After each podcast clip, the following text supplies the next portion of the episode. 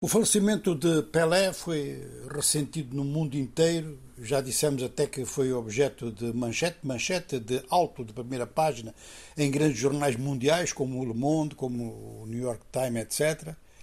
Pelos online por todo o lado é uma notícia com grande destaque. O mundo inteiro tinha realmente um grande respeito pelo rei e a nível africano as coisas passam-se inclusive até em termos às vezes muito, muito afetivos, muito próximos. Primeiro porque Pelé é negro e isso gera identificações no continente africano. E sobretudo na altura em que Pelé teve grande sucesso, é claro que qualquer sucesso de qualquer pessoa negra era algo muito notado, era algo muito sublinhado porque as condições naquele momento, estamos a falar da primeira Copa do Mundo em 58, eram condições em que a discriminação racial legalizada era regra de base da vida na África do Sul e em grande parte, ou na maior parte, dos Estados Unidos. Mesmo no Brasil, embora sem a mesma agressividade, era assim que as coisas se passavam.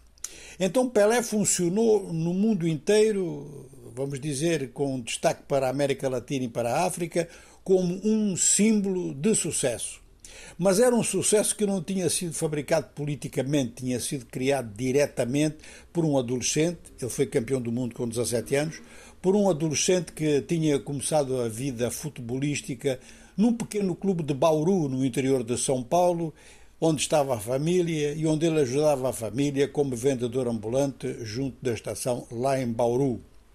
Conheço muito bem Bauru.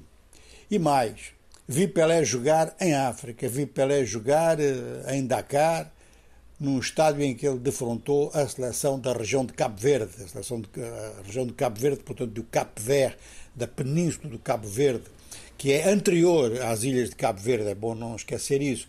E as ilhas de Cabo Verde ficaram com o nome de Cabo Verde, justamente por estarem situadas perto da península de Cabo Verde, onde os portugueses já tinham estado antes. Pois bem, Pelé deu mesmo depois eh, nome aos jogadores africanos.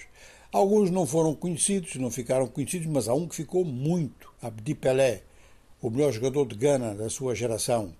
E Abdi Pelé acabou por encontrar eh, Pelé, o Edson Arantes do Nascimento, em 1994. Ele tinha uma grande admiração por Pelé, por, isso, por essa razão. Nasceu com o nome de Abdiaye e ganhou o nome de Pelé precisamente porque insistia muito na sua admiração pelo rei. E realmente ele só acabou por conhecer o rei em 1994 durante o sorteio para uma Copa do Mundo. Bom, Pelé faleceu. Pelé vai ser uma lembrança constante para todos nós que estamos ligados ao desporto e para todos nós que estamos ligados a determinadas campanhas e a determinadas visões do mundo.